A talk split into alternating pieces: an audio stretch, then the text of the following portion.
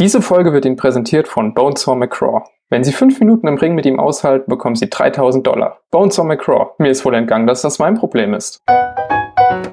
Nach dem wurde ja Captain Picard benannt. Der Film befindet sich in einem Delirium, aber du hast halt auch das Gefühl, du befindest dich in so einem Müdigkeits- und Verzweiflungsdelirium, dass du das angucken musst. Warum sehen wir das jetzt gerade? Ja, damit versucht man sich den Suff irgendwie schön zu quatschen, oder? Ich leide, ich leide, ich leide. Es sieht so ein bisschen aus, als hätte er die ganze Zeit Verstopfung. Du siehst halt manchmal so Himmel halt, wo er dann so blinkt. Aber damit nicht genug. Sie haben halt eine Taube auf seine Brust gesetzt.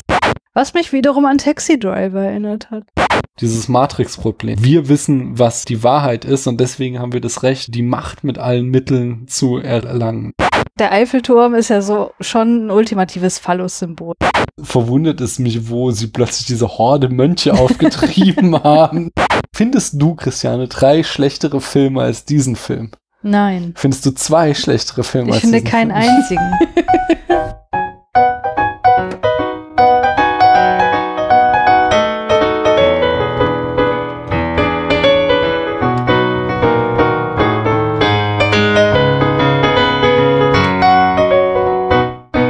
Hallo, hier spricht Daniel. Wir befinden uns noch immer an einem lauen Sommerabend. Auch wenn nun die Tage schon wieder kürzer werden, ist es draußen noch nicht ganz dunkel und äh, es wird hoffentlich auch noch ein bisschen länger Sommer sein.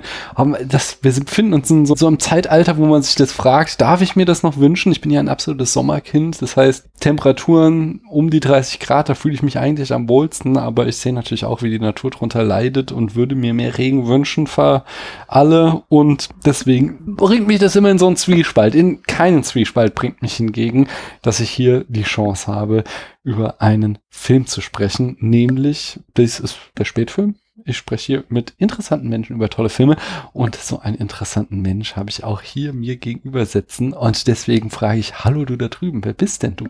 Bonsoir, hier ist Christiane. Mhm. Hallo Christiane und woher aus diesem wunderschönen Internet könnte man dich denn kennen? Ich mache so ein paar Podcasts, unter anderem Science Heroes, wo Rebecca und ich, meine Podcast-Partnerin, mit ähm, Frauen und nicht-binären Personen aus der Wissenschaft über ihre Forschungsthemen sprechen und über ihren Werdegang und über ihre Erfahrungen als ja, Teil einer marginalisierten Gruppe im Wissenschaftsbetrieb. Sehr schön. Toller Podcast, kann ich jedem und jeder nur empfehlen da draußen. Dankeschön. Aber heute sprechen wir über einen Film.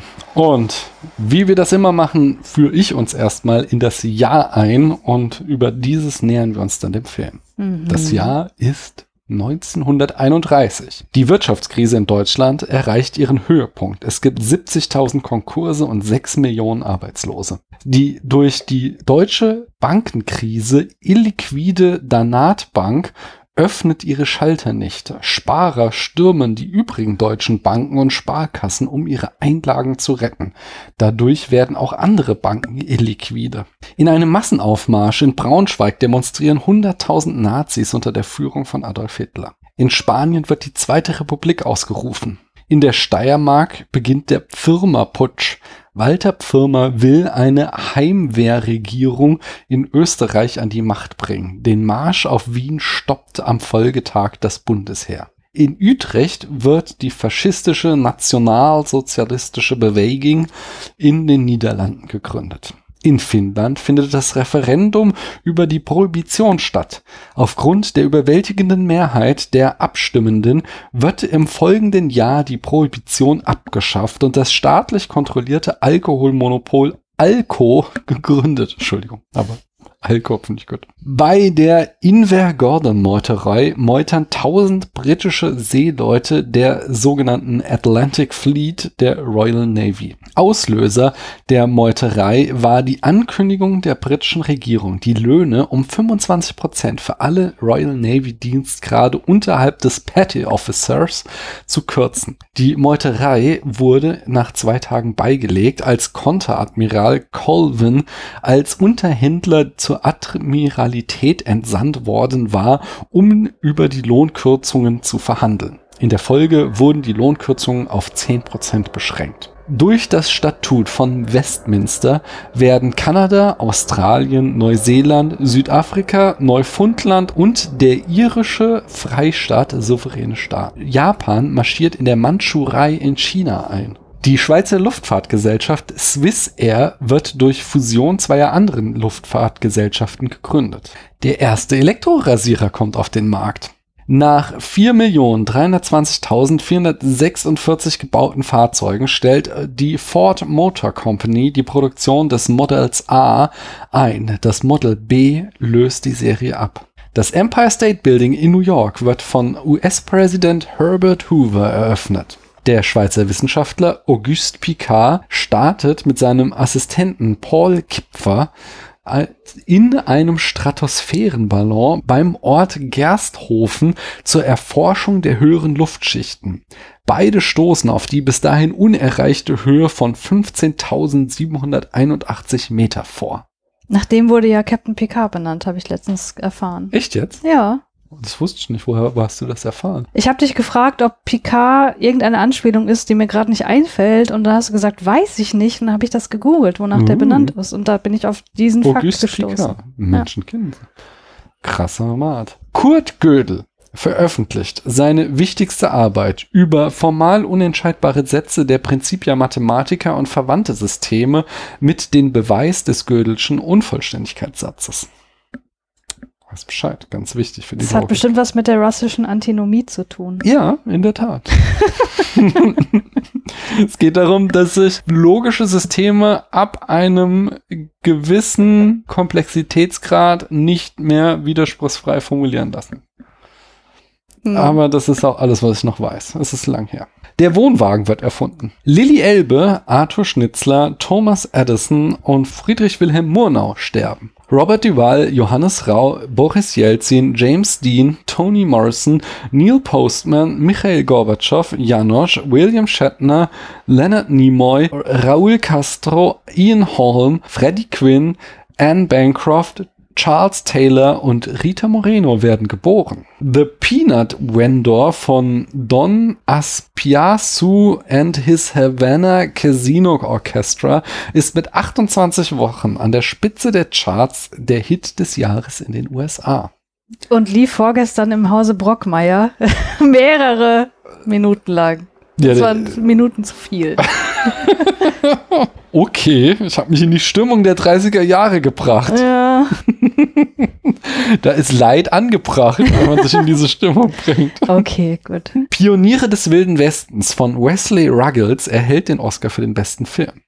City Lights von Charlie Chaplin ist mit 2 Millionen Dollar der erfolgreichste Film an den Kinokassen. M von Fritz Lang ist vor City Lights Frankenstein und Dracula, der laut Letterboxd meistgesehene Film des Jahres. Während M von 139.000 Menschen als gesehen markiert wurde auf Letterboxd, wurde der Film, über den wir heute sprechen, von nur 190 Menschen gesehen. Christiane, ist La Fin du Monde zu Recht vergessen worden? Nein.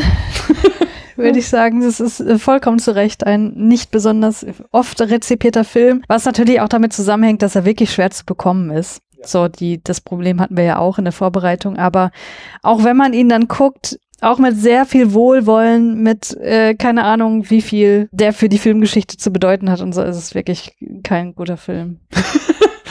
Richtig viel hat er, glaube ich, nicht. Also doch, es, es wurde immer, es ist der erste Science-Fiction-Film aus Frankreich. Das ist so sein Ding. Und weiß nicht, ob- also ich weiß nicht, ob der, aber einer der ersten Tonfilme in Frankreich. Das waren Mhm. so die Dinge, aber ja, man hat es schon damals auch erkannt, dass es ein echt schlechter Film ist. Äh, Zu der Geschichte, wie wir ihn bekommen haben, ist tatsächlich, dass ich am Endeffekt eine DVD aus UK bestellt habe, die, das vermutete ich schon stark nach den Bildern, die ich im Internet sah. Und äh, diese Vermutung wurde bestätigt, als ich hier antraf, die einfach selbst gebrannt ist. So. Also ich habe Geld für eine selbstgebrannte DVD ausgegeben, aber immerhin besitze ich jetzt diesen Film. Ich weiß nicht, ob ich ihn jemals nochmal schaue. Hm. Wenn jemand ihn schauen will, ich kann ihn euch zur Verfügung stellen. Sogar ohne eine Kopie machen zu müssen. Anyway, ja, was sage ich zu dem Film? Also, wir haben ihn beide zum ersten Mal gesehen. Ich denke, das können wir auch sagen. Die Frage ist, es gibt ja Filme, die sind so katastrophal gescheitert, dass man darin schon wieder Spaß entwickelt, sie zu sehen. Und alles, was ich darüber gelesen habe, da, habe ich mir schon so die Hände gerieben, so von wegen nicht zu ertragende Schauspielleistungen. Manche Momente sind unerträglich schlecht geschrieben und äh, ja, eben auch so, so in seinem Scheitern sei er faszinierend. So Sachen habe ich gelesen. Es sei ein delirierender Fehlschlag äh, also okay, der Film befindet sich in einem Delirium, aber du hast halt auch das Gefühl, du befindest dich in so einem Müdigkeits- und Verzweiflungsdelirium, dass du das angucken musst, wenn du das anschauen willst. Das ist leider das Problem. Was glaubst du, ist so der größte Fehlschlag des Films, weil ich glaube, wir können uns darauf einigen und werden das auch weiter ausführen, dass er in vielerlei Dimensionen einfach komplett äh, versagt. Aber was ist so das, das Schlimmste von allen Dimensionen? Ist es jetzt das Schauspiel? Ist es das Schnitt? Ist es das Drehbuch? Ist es die Botschaft? Oder ist es irgendwie die Charakterentwicklung? Was hat dich wirklich am meisten oder am ratlosesten zurückgelassen? Also gestört hat mich wirklich viel, aber am ratlosesten zurückgelassen. Ich weiß nicht, ob man das unter den Unterbegriff Schnitt auch packen kann, aber es waren halt wirklich mehrere Szenen dabei, wo ich dich auch gefragt habe, warum sehen wir das jetzt gerade? Also es, es ist nicht so, dass das im Kontext des Films keinen Sinn gemacht hätte. So, man hat schon gesehen, ja, okay, das passiert jetzt wahrscheinlich einfach, das muss, also darum geht's halt auch irgendwie, aber es ist halt gerade komplett unspannend so. Warum sehen wir minutenlang, wie ein Fahrstuhl nach unten fährt? So, das muss man einfach, vielleicht ist, ist, da die filmische Sprache einfach noch nicht so entwickelt gewesen, dass man heutzutage weiß, okay, ich muss das nicht sehen, um zu wissen, die fahren jetzt gerade da runter. Oder Leute, die einfach durch Gänge gehen, so. Also, was einfach viel zu ausgedehnt war und was einfach diese, äh, die Laufzeit total verlängert hat. Und es ist ja schon eine extrem gekürzte Version gewesen. Ich will gar nicht wissen, wie der Originalfilm dann war. Ja, ja, der, der, da komme ich gleich auch noch drauf, aber der Film wurde von, also de, der Regisseur hatte ihn auf drei Stunden ausgelegt und äh, die Produzenten haben ihm den Film weggenommen und auf 100, ah ne, wir haben so ein paar 90 Minuten Version, die Version, die wir gesehen haben, darauf zusammengekürzt. Es gab noch eine weitere gekürzte Version, die war so 47 Minuten lang. Dafür sind bestimmt genau diese Szenen alle rausgefallen. ja. äh, aber äh, ja, da fragt man sich echt so, was, was hat man in den drei Stunden noch gesehen?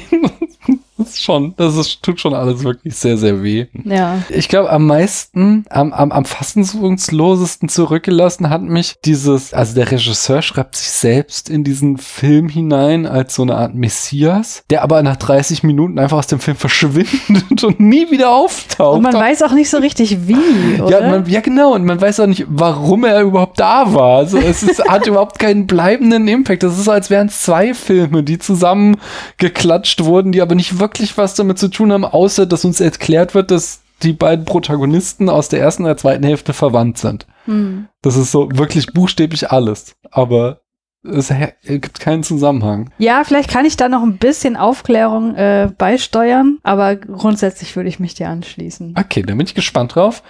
Dann lass uns doch mal äh, einsteigen, damit du das gleich machen kannst. Aber bevor ich zu den Eckdaten komme, äh, Christian, du hast uns noch einen passenden Wein heute mitgebracht. Ja. Was für ein Wein ist es denn? Wir trinken gerade Hail Bob mit dem Werbeslogan It's Cosmic Baby vom, vom Weingut K. Wechsler ein, ein, äh, wie sagt man, wie heißt das nochmal, wenn ein, ein äh, Wein aus verschiedenen Cuvée oder Verschnitt, wenn man es mies ausdrücken will. Ein Cuvée aus Weißburgunder, Grauburgunder und Chardonnay. Manchmal ist es Schicksal. Man trifft Menschen, erlebt besondere Momente, teilt sein Glück. Hail Bob, der größte und strahlendste Komet unserer Zeit. Er steht für Schönheit, Vergänglichkeit und Wiederkehr. All das vereint haben wir mit unseren Weinen in die Flasche gebracht. Gemeinsam erleben, strahlen und erinnern. Wie findest du das, wenn so Poesiealbumsprüche auf Weinen stehen? Ja, damit versucht man sich den Suff irgendwie schön zu quatschen, oder? Also ich weiß auch nicht, das hätte es nicht gebraucht. So fantastisch war der Wein jetzt auch. Okay, nicht. und warum hast du uns Hail Bob Wein mitgebracht? Ich habe kürzlich wieder Wein eingekauft und bin über diesen Wein gestolpert und dachte, hey, das passt doch perfekt in unsere Apokalypse-Filmreihe, weil auch in unserem heutigen Film geht es ja mal wieder um einen Kometeneinschlag, der vielleicht gar nicht passiert. Wer weiß. Spoiler, hallo? Jetzt bringe ich uns aber die Eckdaten. Wie ich schon sagte, wir befinden uns im Jahr 1931. Regie führte Abel Gans. Vielleicht soll ich nochmal sagen, der Film heißt La Fin du Monde. Ihr habt es natürlich alle in der Überschrift des Podcasts gesehen, im Titel, aber man kann es nicht oft genug erwähnen. Anyway, Abel Gance, der Regisseur, ist bekannt für J'accuse aus dem Jahr 1919. Das war sein künstlerischer Durchbruch, eine kritische und kommerzielle Sensation, die Gance internationalen Ruhm einbrachte und ihm fortan auch große Budgets sicherte. Erwähnenswert ist auch sein Film von 1923 La Rue, der vor allem Dingen äh, Schlagzeilen damit machte, dass er über acht Stunden lang war. Was? Oh Mann, ey. Weiterhin, also mit Sensationen, war er 1927 am Start und zwar drehte er oder veröffentlichte er da Napoleon. Ähm, und das Besondere an dem Film ist, dass es zwei Sequenzen gab. Also der war erstmal, der Film war nur vier Stunden lang, aber es gab zwei Sequenzen in Polyvision, da, um die zu würdigen, musste man drei Leinwände nebeneinander haben, um dort quasi ein erstes Breitbild, Breitbilderlebnis zu haben. Aber die waren schon quasi nebeneinander angeordnet, nicht so räumlich um einen rum. Das hatte ich erst gedacht räumlich, aber so wie ich es verstanden habe, waren, standen die tatsächlich nebeneinander. Ach Also das so, war ja hier noch 3 zu 4 Format, was wir Mhm. gesehen haben. Und das war dann tatsächlich, äh, wenn ich es richtig verstanden habe, auch in Schlachtsequenzen, dass man einfach diese Schlacht in so einem Breitbildformat dann gesehen hat. Mhm. Und das war damals halt eine Sensation. Es ist auch sehr selten in diesem Format aufgeführt worden, weil es halt einfach die meisten Kinos da nicht die technischen Voraussetzungen für hatten. Mhm. Genau, nach Napoleon gab es übrigens ein Treffen zwischen Gans und Fritz Lang in Berlin, in dem sich Gans rühmte gegenüber Lang, dass er fünfmal so viel Zelluloid für Napoleon verbraucht habe, wie Lang für Frau im Mond. Ein äh, leitender Angestellter der Ufer, der dabei war, sagte daraufhin zu Lang sarkastisch, dass Gans mehr Genie besitze, da er noch mehr Geld vergeude. Ja, genau. Also 1929 war Gans der berühmteste Regisseur Frankreichs. Er wurde für seine technische Innovation und seine visuelle Vorstellungskraft gelobt, aber auch für die übermäßigen Längen und hohen Kosten seiner Produktion gerühmt. Und dann kam La Fin du Monde. Darf ich ganz kurz fragen, Ja. Daniel, kanntest du den schon, bevor wir uns hier diesen Film angeschaut Ich habe haben? noch nie was von ihm gehört. Okay, ich auch nicht. Ja. Aber vielleicht hängt damit auch La Fin de Normand zusammen, denn der war, also wie gesagt, er wurde ihm weggenommen, das haben wir schon gesagt. Er wurde zusammengeschnitten, war ein Riesenflop, hat relativ viel gekostet für die damalige Zeit und nichts davon gewissermaßen wieder eingespielt und danach war seine Karriere am Ende. Er hat weiter Filme gemacht, aber ist nie wieder so an den Ruhm früherer Tage ranzukommen Mhm. rangekommen. Am ehesten erwähnenswert ist noch von 1938, da hat der Jacques nochmal ein Remake davon gemacht. Das Drehbuch hat er auch geschrieben, zusammen mit anderen, und zwar Jean Boyer, der, dessen berühmtester Film ist wahrscheinlich Monte Carlo Baby von 1951 mit Audrey Hepburn, wo er auch Regie geführt hat. Außerdem hat André Lang äh, mitgeschrieben, der hat die äh, Version von Les Miserables aus 1934 auch geschrieben. Und der Film basiert auf einem Roman von Camille Flammarion. Da möchtest du uns später noch mehr zu sagen, habe ich Ein bisschen was, gehört. ja. Mhm. An der Kamera waren unter anderem Jules Krüger tätig. Der hat unter anderem auch die Kamera bei Napoleon 1924, 1927, Entschuldigung, und Les Miserables 1934 geführt. Außerdem äh, Roger Hubert, auch noch einer der Kameramänner, dessen berühmtestes Werk ist 1945 Les Enfants des Paradis. Habe ich auch noch nie von gehört, aber jetzt gelesen, die französische Filmakademie wählte diesen Film 1990 zum besten französischen Film aller Zeiten. Okay. Les Enfants de Paradis von 1945 sollte man sich vielleicht mal anschauen. Also generell interessanten Film von 45 mal zu gucken, oder? Ja, auf jeden Fall. Ja. Ich, also ich habe Deutschland im Jahre Null gesehen, aber der ist, glaube ich, eher so 46, 47. Aber Mhm. ich weiß nicht, ob ich sonst Filme, aber wahrscheinlich habe ich amerikanische Filme aus 45 gesehen. Müsste ich Mhm. mal in mein Letterbox gucken. Ja, in der Besetzung haben wir auch wieder Abel Gans. Äh, also äh, ich weiß nicht, ob er hier auch Produzent war. Nee, offensichtlich nicht, aber es ist schon Autorenfilm. Also Regie, Drehbuch und Hauptdarsteller. Ist ja nicht immer die beste Idee, wie man an John Krasinski sieht, nicht wahr? Ja, auch hier sieht man's, oder? Mhm. Ja. Wir haben außerdem noch äh, Viktor Franzen oder Franzen, ich weiß nicht, wie der ausgesprochen wird, der den zweiten Hauptdarsteller. Das ist eins der Probleme dieses Films spielt. Den könnte man kennen aus Hold Back the Dawn von 1941, aus The Beast with Five Fingers aus 1946 oder aus Das indische Grabmal von 59 äh, von Fritz Lang.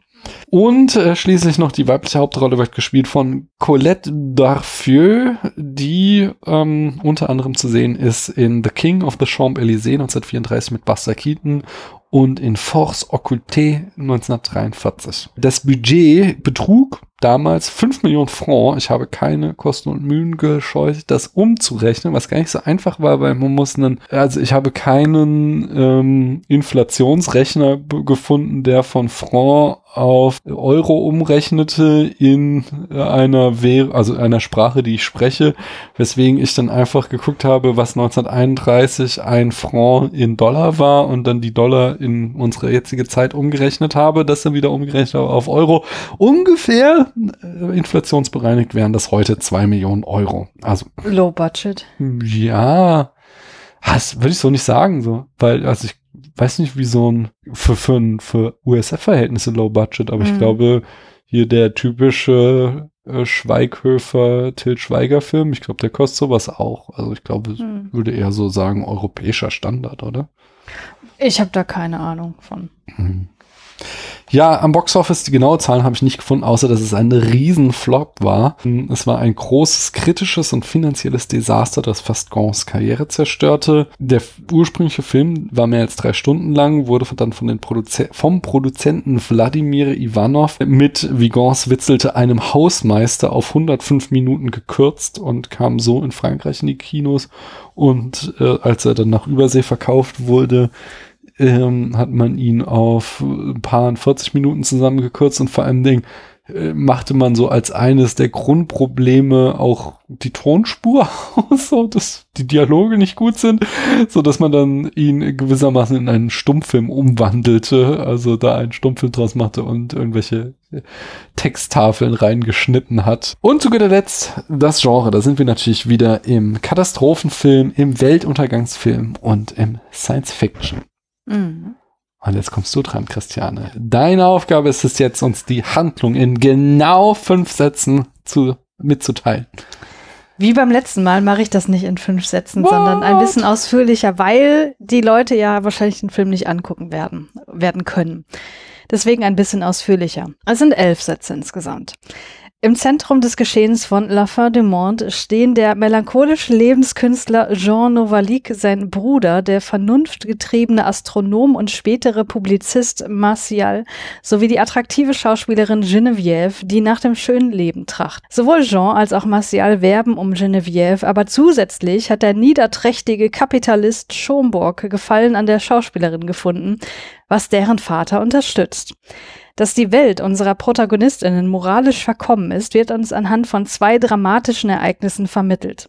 Zum einen wird Jean zusammengeschlagen, als er ein kleines Mädchen vor der Misshandlung durch deren Eltern schützen will, und zum anderen kommt es zur Vergewaltigung von Geneviève durch Schomburg. Jean verzweifelt vollends an der Schlechtigkeit der Welt, während Martial einen nahenden Kometen entdeckt, der in 114 Tagen mit der Erde kollidieren wird. Jean ist sich sicher, dass diese Katastrophe die Chance bietet, dass sich die Herzen der Menschen zum Positiven Positiven entwickeln, weil sich durch den nahenden Weltuntergang zeigen wird, was wirklich wichtig ist, Nächstenliebe. Jeans letzter Wunsch an Geneviève, die in ihm den wiedergeborenen Messias zu erkennen meint, ist, dass sie von jetzt an Martial hörig sein und ihn in der Verbreitung der frohen Botschaft unterstützen soll, worin diese einwilligt. Martial gelingt es zunächst durch finanzielle Zuwendungen eine nicht ganz eindeutige Zahl an Zeitungen und Radiostationen zu kaufen. Alle der Welt. um die Welt über seine Entdeckung zu unterrichten. Der Kapitalist Schomburg macht Kapitalistenzeug und versucht aus der drohenden Kap Apokalypse Gewinn zu erwirtschaften, aber sein diabolischer Plan, Martial umzubringen, damit dieser die Öffentlichkeit nicht weiter aufklären kann, wird durch eine Warnung Genevieves ver vereitelt und endet in einem dramatischen Showdown Showdown auf dem Eiffelturm, bei dem sowohl Genevieve als auch Schomburg sterben. Da der Weltuntergang immer näher rückt, kommt es zu Massenpanik, Orgien, religiösen Erweckungsmomenten und Zerstörung von Natur und Zivilisation. Martial, inzwischen selbsternannter Führer der Republik Universelle, versucht die Menschen Europas und ultimativ der ganzen Welt zu einem friedlichen Weltreich zu vereinigen. Als der Komet schließlich, anders als vorhergesagt, an der Erde vorbeifliegt, scheint sich Jeans Wunsch nach einer neuen vereinten Gesellschaft basierend auf Nächstenliebe zu erfüllen. Hand aufs Herz, wie viel davon hast du durch Sehen des Films verstanden und wie viel hast du dir im Nachhinein angelesen? 60, 40 würde ich sagen.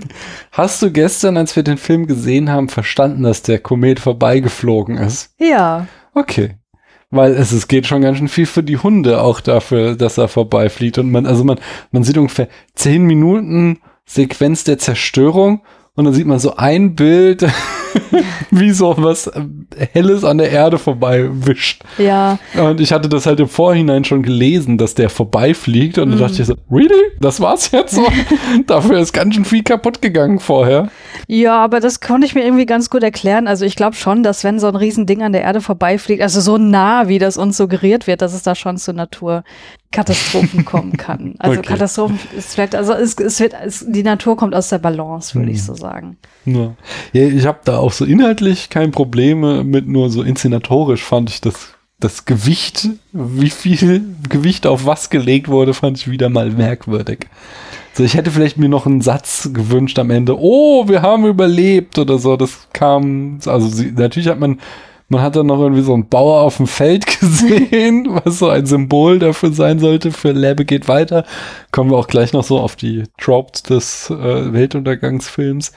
Aber das war mir dann irgendwie nicht explizit genug, nochmal irgendwie so eine Botschaft, was da jetzt gerade passiert ist. Also explizit genug war es mir, aber dennoch würde ich dir zustimmen, insofern, dass die äh, Tafel, die das Ende des Films verkündet hat, so völlig aus dem Nichts kam, wo ich dachte, ach so, das ist jetzt das Ende. Das war mir, das, das hätte ich jetzt nicht erwartet. Also Mhm. es hat sich so angefühlt, als würde da noch was kommen. Aber bevor wir aufs Ende eingehen, Ja. lass uns doch mal ganz klassisch spätfilmisch mit der ersten Szene beginnen. Ja. Wie beginnt denn der Film? Die erste Szene beschreibt eine, ja, Theateraufführung ist das falsche Wort, eine Kirchenaufführung. Ein Passionsspiel. Ja, es ist aber nur die Kreuzigung, nicht Ja. die ganze Passion Christi, Also die wir zumindest, sehen. dass wir sehen. Ich gehe davon aus, dass es war die komplette Passion. Wie auch immer, man sieht, wie Jesus am Kreuz hängt und Maria Magdalena ganz am Boden zerstört ist. Und ich weiß nicht, wie es dir ging, aber mir war von vornherein klar, dass das irgendwie was Gespieltes sein muss, weil es ist halt ein Katastrophenfilm und nicht irgendwie ein, Film Mhm. über die Passion Christi. Deswegen dieser Zoom, wo man dann erkennt, ah, okay, das ist jetzt ein Schauspiel in einer Kirche, das war für mich nicht besonders überraschend. Hm. Und äh, was wir dann aber auch relativ schnell vermittelt bekommen, ist, dass derjenige, der den Jesus spielt, hier unser vermeintlicher Protagonist namens Jean ist. Und Mhm. Geneviève spielt die Maria Magdalena. So rein künstlerisch fand ich das durchaus noch vielversprechend. Weil, man- also das hätte ja tatsächlich jetzt, also ich hatte im Vorfeld gelesen, worauf es hinausläuft, aber es hätte ja auch so, so 2001-mäßig sein können. So, oh, Mhm. Es geht halt so, ja, irgendwie um den Niedergang der Menschheit und dass wir da halt äh, quasi als Rückgriff dann auf den Tiefpunkt der Bibel gezeigt bekommen, um dann unsere Geschichte zu sehen. Und dann aber kommt so der Twist, dass wir rauszoomen und es ist ein Theaterstück. Und dazu kommt aber ja dann auch schon wieder gleich die Kommentierung, dass wir da Schomburg und diesen anderen Typen, der mal wirkt, als wäre er Genevieves Vater, aber in dieser Szene irgendwie kommentiert, wie hot sie ist. Was halt so, also der andere Menschen sind halt total ergriffen davon, dass sie hier Jesus am Kreuz sehen und wir sehen aber halt so zwei Typen, die äh, eben das Aussehen von Genevieve, unsere Prota oder also unsere weiblichen Hauptrolle, kommentieren, was ja auch schon wieder so, so die, die Niederträchtigkeit der Menschheit zeigt. Ja. Das fand ich noch okay. Na, und gleichzeitig wird ja auch das Motiv von Jean als dem Leiden Genau. Oh gesetzt, er ne? leidet so, ja. Also das wird uns auch häufig wirklich explizit gesagt, dass er leidet. Er Ja. sagt, ich leide, ich leide, ich leide. Dann äh, lass uns doch gleich mal äh, zum Schauspiel springen. Okay. Ähm, ich finde es tatsächlich, oh genau, ich habe hier Philosophen auch. Äh, du hast ja gefragt, was er eigentlich vom Beruf war.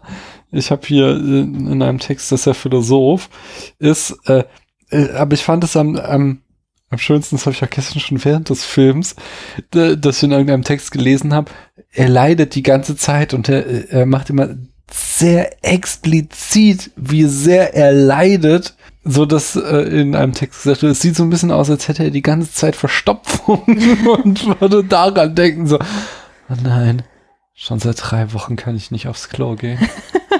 und so guckt er dann immer sorgenvoll in die Ferne. Wie fandst du ihn? Ich fand ihn schwer zu ertragen, ehrlich mm. gesagt. Also auch ohne diese Information, es ist halt schon ziemlich overacting. Natürlich kann man jetzt sagen, ja gut, das so erster Tonfilm und so, die kommen aus dem Stummfilm. Aber auch das, also sorry, ähm, ich wollte ja gerade sagen, man kann das sagen, aber man kann es auch mhm. anders sehen und es einfach als schlecht ansehen. Ja.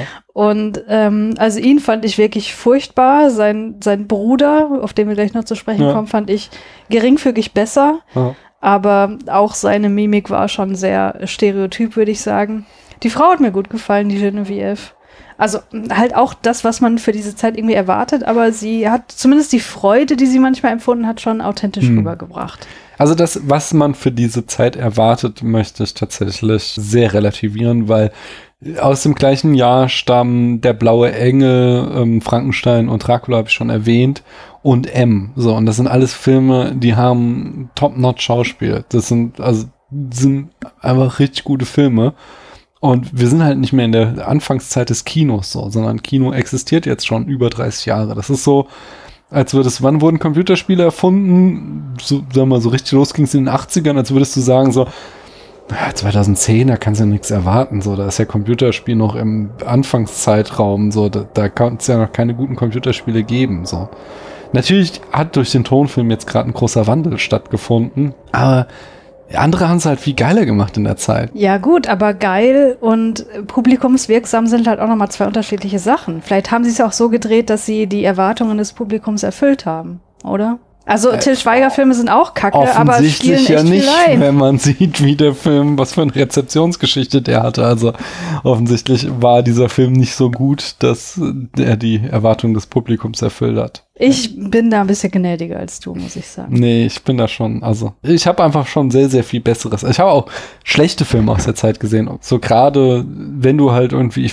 so der Übergang vom, vom Stumm zum Tonfilm, da geht auch viel verloren. Einfach dadurch, dass ja die Apparate einfach so, so schwer waren zur Aufnahme des Tons, dass dann einfach viel in der Fluidität der Kamera verloren geht. Aber es ist in der Zeit gibt's halt auch schon richtig geilen Scheiß. Und äh, da kann der hier bei weitem nicht mithalten. Aber sonst würde ich mich also dem einfach anschließen. So, also der, der äh, Abel Gans selbst ist schon der schlimmste überhaupt. Und mhm. Ich finde den zweiten Protagonisten Martial und auch die Frau zwar auch ganz schlimm, aber das, das liegt jetzt nicht am Schauspiel, sondern die Sie sind schon solide, nur wie sie geschrieben sind, das ist mhm. katastrophal. Ja. Im, Im Gegensatz zum Schauspiel ist ja, finde ich, das Drehbuch eines der ganz großen Probleme dieses Films. Mhm. Könnte das denn schon auf die Vorlage zurückzuführen sein? Ja, das ist eine gute Frage. Ich würde mal sagen, nein. Also ich bin mir nicht ganz sicher, weil ich die Folge nicht kenne, aber ich kann ein bisschen was dazu erzählen. Und ja. zwar basiert dieser Film auf einem Buch von äh, Camille Flammarion, wie du schon gesagt hast, aus dem Jahre 1894, das auch heißt La fin du monde. Mhm. Äh, Flammarion war ein französischer Astronom und Autor populärwissenschaftlicher Schriften, der wohl wissenschaftlich einiges geleistet hat, weil nach ihm sind Krater auf dem Mond benannt und mhm. äh, unter anderem Krater auf dem Mond, genau. Und ähm, La Fin du Monde ist tatsächlich so eine Mischform aus Roman und ja, wissenschaftlichem Populär wie sagt man denn, laienwissenschaftlichem Buch so. Mhm. Und da, da kreuzen sich also Erzählungen und Bilder des Weltuntergangs. Und wie hier in dem Text, den ich gelesen habe, gesagt wurde, lässt sich dieses Buch als eine Art Mutter aller Weltuntergangsfilme mhm. betrachten. Und in diesem Buch wird geschildert, wie die Erde und ein Komet miteinander kollidieren, und zwar direkt auf Rom. Also hier wurde auch schon sozusagen dieser Trope etabliert, dass das irgendeine bedeutende Stadt trifft. Und äh, die Menschen drohen dann im Kometenschweif zu ersticken, die Atmosphäre verbrennt und es gibt ein bisschen Hoffnung, dass die Menschen zumindest aufgrund der Gase zuerst narkotisiert werden, bevor sie dann verbrennen. Das ist ja gut für sie. Ne? Äh, oder ersticken. Also es ist, ja, es ist, offenbar ist es relativ explizit, nehme ich an. Ja, was wir hier auch finden in dem Roman ist, dass die Menschen in Panik ausbrechen, ähm, ja, ihre mentale Stabilität verlieren und auch die Zivilisiertheit verlieren, was hier im Film auch dargestellt wird, wobei ich das äh, ja auch als relativ, ähm, wie sagt man? Ähm, Dated? Ja, es ist halt Konservativ? konservativ. Spießig? Das Wort habe ich gesucht, ja, genau. Aber genau, dieser, äh, dieses Buch habe ich schon gesagt, das ist eine Mischung, also so ein Hybrid aus Roman und Sachbuch. Und am Ende des Romanteils schreibt er dann, Zitat, der Komet war überhaupt nur der Vorwand gewesen zu allen möglichen Erörterungen jener großen Frage nach dem Ende der Welt. Und offenbar gibt es da noch so eine Metaebene, wo hier der Autor dieser Rezension schreibt, das ist sehr viel esoterisches Pathos, wo er das Geschehen aus dem Blickwinkel der letzten Menschen Jahrmillionen später schildert. Ähm, also wo er auch offenbar explizit so eine Metaebene einnimmt und sagt, okay, das ist hier quasi eine Erzählung über das Ende der Welt, aber eigentlich geht es um andere Fragen. Hm, interessant. Ich habe eine Sache noch gelesen, das fand ich auch so äh, im Vorfeld gelesen. Äh, Vielleicht kommt Ihnen die Geschichte bekannt vor, wenn Sie Werdensuntergang, also äh, Mhm. wie, wie das jüngste Gericht heißt es auf Deutsch, den ersten Film, den wir gesprochen haben, gesehen haben. Mhm. Kein Wunder, denn beide basieren auf dem gleichen Buch. Ja. Und dann habe ich den Film geguckt, so, nein, mir kommt die Geschichte nicht bekannt vor. Okay, es gibt grob ähnliche Plotpunkte, manche zumindest, aber es ist halt äh, trotzdem, Werdens Untergang ist halt ein kohärenter Film und das ist der hier überhaupt nicht. Mhm. Ja, aber da sind wir doch schon beim Thema. Äh, wollen wir denn mal die Tropes des Weltuntergangsfilms nochmal wiederholen? Natürlich, wie gesagt, beide gehen auf das gleiche Quellmaterial zurück. Beide sind jetzt Asteroidenfilme, von daher sind sie sich da sehr, sehr ähnlich. Aber vielleicht können wir trotzdem schon so erste Muster erkennen, die immer wieder kommen. Ich glaube schon, dass wir das können. Und bevor ich dazu komme, möchte ich noch Mhm. sagen, ich habe ähm, auch in Google Scholar nach wissenschaftlichen Artikeln zu diesem Film gesucht und habe Ja. auch mehrere gefunden. Und in einem wurde behauptet, dass dieser Film hier, La Fin du Monde, der erste apokalyptische Film überhaupt sei, wo ich dachte, ja, nee, sorry, aber das ist wirklich schlecht recherchiert, ähm, wie wir ja in der letzten Folge auch dargestellt haben. Deswegen können wir hier sagen, es gibt äh, vieles, was wahrscheinlich auch durch diesen Film zusätzlich gefestigt wurde, aber Mhm. etabliert wurde das halt vorher schon durch diesen Roman beziehungsweise auch durch Werdensuntergang. Hm. Ja, und dazu zählen verschiedene Dinge, beispielsweise, dass hier eine, eine Rivalität aufgebaut wird zwischen Wissenschaft und Politik. Hm.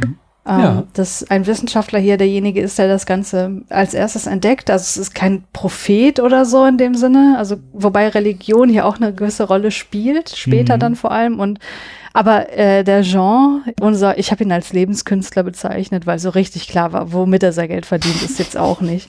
Ähm, der, da kann man ja sagen, ja gut, Über der, sowas wie Geld verdienen ist der hinweg. ja, ja, der verzweifelt schon an der Welt und der sieht das hier irgendwie auch relativ. Also er sieht es ja als Chance an, aber ich würde nicht sagen, dass der das prophezeit hat in dem Sinne. Insofern ist da schon der äh, sein Bruder derjenige, der das in seinem Teleskop als erstes Ja, entdeckt. das Motiv des moralischen Niedergangs haben wir hier auch, Mhm. wie schon in Werdens Untergang. Du hast es in den fünf Sätzen eigentlich schon gut zusammengefasst. So, es gibt mehrere Vorspiele oder Ereignisse, die darauf hindeuten, dass die Welt auf politische und moralische Apokalypse zusteuert. Es wird auch immer wieder der nächste Weltkrieg erwähnt. Also der Film ist, wie gesagt, 31 gedreht worden. Der Weltkrieg ist noch ein paar Jahre davon, aber es war ja durchaus durch das Erstarken von Nationalismus und Faschismus, was ich eben in, in der Zusammenfassung des Jahres ja auch gesagt habe, die Spannungen lagen ja in der Luft. Von daher, das hat der Film hier schon auch so eine Botschaft dieses moralischen Niedergangs. Mhm, auf jeden Fall. Was wir ja auch wieder haben, ist so dieser Dialog mit den Medien, also mit Mhm. JournalistInnen, Zeitungen und ja, andere Medien, also Radio ist ja, spielt hier eine wichtige Rolle. Man sieht auch dieses Titelbild einer Zeitung, was so ganz, ja, prägend ist für diese Art von Film. Einen weiteren Punkt, den, also den hast du eben schon angesprochen, ist die Religiosität. Ich weiß nicht, inwieweit das in dem Roman eine Rolle spielt, aber fand ich dann auch wieder erstaunlich, dass es halt in beiden Filmen diese Parallele gab, dass halt so starke religiöse Motive prominent einfach in beiden Filmen auftauchen. Hm. Ich habe jetzt auch äh, einen Text gelesen, der mir das plausibel erklären konnte. Das fand ich ganz interessant, weil da hieß es, dass äh, das Aufkommen des Apokalyptischen, also natürlich Apokalypse erstmal, das ist ja ein Motiv aus der Bibel und der apokalyptische Science-Fiction-Film hinge eng damit zusammen, dass im 20. Jahrhundert äh, Christ, die christliche Erweckungsbewegung über Radio und Fernsehen populär wurde. Also dass es einfach populär wurde in, ich glaube, Fernsehen war zu dem Zeitpunkt noch nicht so weit verbreitet, aber halt vor allen Dingen in Radioshows, dass da so Apokalypse-Predigten stattfinden, so von, dass Leute äh, halt irgendwelche Prediger im Radio erzählten, dass die Welt kurz vorm Untergang besteht und dass alles untergeht und dass einfach was in gewissen äh, fundamentalistischen Kreisen der Kirche schon immer stattgefunden hat, dass das jetzt eben auf das neue Phänomen der Massenmedien traf mhm. und dadurch halt äh, so ein Multiplikator fand, der dann wiederum seinen Einzug in den Science-Fiction-Film fand und mhm. dass das so Elemente sind, die dann sich jetzt in diesen beiden Filmen niederschlagen und das sollten wir dann auch mal beobachten, ob sich das nicht auch dann in den nächsten Filmen niederschlägt, wo dann so dieser Text, das ja auch dann im Fernsehen weiterging, dass man dann im Fernsehen entsprechende Prediger hatten. Also 50er, wenn wir uns jetzt in, äh, haben wir schon mal beim letzten Mal gesagt, in den 40ern ist da ziemlich graue Maus, da komme ich auch noch später zu, dass, warum das der Fall ist, aber in den 50ern hat ja dann so der Apokalypse-Film seinen Höhepunkt und dass da dann halt eben auch es im Fernsehen angekommen waren, mhm. diese apokalyptischen Predigten und die da einen starken Einfluss einfach drauf genommen haben auf auf, auf den Zeitgeist gewissermaßen, der sich dann im Kino niederschlägt. Ein Punkt noch, bevor du wieder darfst, und zwar habe ich die Gegenthese gelesen, wonach es hieß, dieser Film hier habe eine vernünftige wissenschaftliche Einstellung. Wie würdest du das sehen? Also erstmal äh, prinzipiell, Entschuldigung, ein, ein, eine Anmerkung noch. Ich möchte nur, ich, ich kann es überhaupt nicht leiden, weil das gerade auch so im Internet gerne so eine Opposition aufgemacht wird zwischen entweder bist du Wissenschaftler und Atheist oder du bist religiös. Ich glaube, man kann auch beides sein. Es gibt sehr, sehr viele WissenschaftlerInnen, die auch religiös sind. So, ähm, nur hier in diesem Film wird einerseits halt starke biblische Motive vertreten und damit ja eine vorwissenschaftliche Weltsicht und auf der anderen Seite haben wir Aspekte einer wissenschaftlichen Weltsicht. Wie würdest du zu dieser These stehen, der Film hat vernünftige wissenschaftliche Einstellung? Ich glaube, ich würde dem nicht hundertprozentig zustimmen, aber nicht durch eine mögliche Verwebung mit Religion, sondern mit Politik. Also der äh, Wissenschaftler hier, der Astronom, der den Kometen entdeckt, ähm, was der tut, wie er dazu kommt, dass er zur Überzeugung gelangt, dass die Welt untergehen wird, das wird mir schon so vermittelt, dass das aus rein einer wissenschaftlichen Betrachtung mhm. äh, herausfällt, sozusagen. Er hat, hat da sein Teleskop und macht da irgendwelche Berechnungen, man sieht ja auch irgendwelche Formeln und so weiter. Und dadurch kommt er zu der Überzeugung, okay, die Welt wird untergehen. Das heißt, ich würde sagen, dass aus diesem Prozess die Religion erstmal außen vor ist. Das ist eher so das Ding von Jean. Der mhm. sieht sich ja als Messias und äh, hier Geneviève hat ja auch diese Erleuchtung, wo sie dann Jean als den neuen Jesus erkennt und so weiter. Und das ist so deren Ding. Und dann kommt es aber ja dazu, dass Jean sagt in, keine Ahnung, soll das ein letzter Wille sein, weil er stirbt ja auch nicht, sondern kommt nur in die Psychiatrie. Keine Ahnung, das Schicksal von ihm ist ein bisschen diffus. Und sagt dann hier, Geneviève, pass auf, ich habe einen Wunsch an dich. Äh, genau. ähm, der, mein Bruder, der wird jetzt dafür sorgen, dass die Welt äh, zusammengeführt wird. Bitte unterstützt ihn darin. Und dann wird halt diese Figur des Martial, der ja vorher nur der Astronom war, der wird halt zu einem Politiker und Publizisten. Mhm. Und da finde ich, findet halt eine Vermischung statt von Wissenschaft und etwas anderem, nämlich Politik, aber nicht mit Religiosität. Mhm. Und deswegen würde ich schon sagen, es ist hier, also man kann es auf jeden Fall problematisieren, wie die Wissenschaft hier dargestellt wird, aber nicht durch die Vermischung mit Religion. Mhm. Insgesamt, der Film ist halt, das dürfen wir nie oder ihr nie vergessen, der Film ist sehr fragmentarisch. So vieles muss man sich so zusammenreimen, weil es nicht, also es, also kommen wir gleich noch drauf, aber er ist wirklich, äh, Montage ist ein Fremdwort teilweise. Ja. Aber es gibt so eine Szene, wo man zumindest noch so eine Art Verifikationismus oder, oder vielleicht Falsifikation, also eine, eine wissenschaftliche Methode ihm unterstellen könnte, nämlich, dass nachdem hier Martial den Kometen entdeckt hat, er da ja ganz viele WissenschaftlerInnen, nee, es sind alles Männer, aus allen Teilen der Welt einlädt, die alle durch sein Teleskop gucken. Offensichtlich gibt es ja. auch nur das eine. Ja, ja. Und nochmal bestätigen, so ja, der, ist, dieser Komet kommt tatsächlich auf uns zu. Ja. Von daher ist es zwar nur ein kleiner Moment, aber wir haben da trotzdem sowas wie die wissenschaftliche Methode wird da mal kurz gezeigt. Ja, also man hat ja auf jeden Fall auch nicht dieses Motiv von wir glauben dem Wissenschaftler nicht. Mhm. Er kommt halt durch die Ereignisse des Films nicht wirklich, also an einem gewissen Punkt nicht mehr dazu, die Botschaft zu verbreiten, so, oder es wird, es werden ihm Steine in den Weg gelegt durch die Kapitalisten. Aber so wie das jetzt bei Don't Look Up oder so gezeichnet wird, das, also das Ja. steckt hier überhaupt nicht dran. Das war auch bei Werdens Untergang. Das ist ein interessanter Punkt, dass wir hier einen Unterschied haben. So, weil hier, äh, also es findet natürlich auch ein Konflikt statt, aber der Konflikt ist, wie du ganz richtig sagst, nicht, wir glauben dir nicht, sondern wir wollen deine Botschaft verheimlichen aus persönlichem Interesse. ja. Das ist ja auch interessant. Ja, sollten wir weiter beobachten, wie damit umgegangen wird. Hast du noch einen Punkt in dem? Ja, durchaus. Ähm, also was wir hier auf, auch wieder sehen, ähm, sind so die Szenen der Massenvernichtung, ähm, die Mhm. jetzt hier noch ein bisschen weiter ausgeführt werden als bei Werdens Untergang. Also wir sehen hier tatsächlich so diese, diese Montage von verschiedenen Orten auf der Welt, wo dann Monumente zerstört werden, äh, wo wir dann sehen, ah, okay, das ist dort und dort. Auch teilweise wirklich cringe bis problematische Darstellung von afrikanischen Stämmen oder Aborigines äh, und so weiter. Ähm, naja, auf jeden Fall wird uns dort das Ausmaß der Bedrohung gezeigt, dass es sich hier wirklich um ein globales Phänomen handelt, was auch verschiedene Religionen miteinander verbindet. Also man sieht ja auch den Muezzin äh, Mhm. beispielsweise, der. Im Buddhismus haben wir auch so ein Bild. Genau, genau, ja. Wir haben hier wieder den Kometen auch, also was ja auf die gleiche Literaturvorlage zurückzuführen ist. Aber wir hatten beim letzten Mal, hatte ich auch so einen Text ähm, zitiert, dass der Komet so ein beliebtes, so ein beliebter Trope ist, weil er so eine Zeitlichkeit, so eine, so, so eine Dramaturgie in sich birgt, Mhm. des, der voranschreitenden Zeit. Und das war hier ja auch ganz explizit, dass immer runtergezählt wurde. Noch 114 Tage, hast du vorhin gesagt, nur ein paar 90 Tage und so Mhm, weiter, mhm. wurde immer wieder zwischendurch erinnert, wie lange es jetzt noch ist, bis der Komet einschlägt. Und die, dieses Motiv tauchte einfach wieder auf. Das, Das taucht da auf, ja, aber äh, ich fand das in Werdens Untergang viel besser umgesetzt. weil Word. da hast du halt immer mal wieder so Außenaufnahmen, wo du den so im Hintergrund Ja. einfach schwelen siehst, so, und das, das fehlt halt hier. Du siehst halt manchmal so Himmel halt, wo er dann so blinkt. Aber äh, dass dadurch irgendwie so eine krasse Bedrohung aufkommt, das, das Gefühl hatte ich hier einfach nicht. ohne Scheiß, Werdens Untergang ist 15 Jahre älter und der ist halt echt noch so aus der Frühzeit des Kinos. Ja. Aber die Darstellung des Komets war da besser. Ja, definitiv. Ja.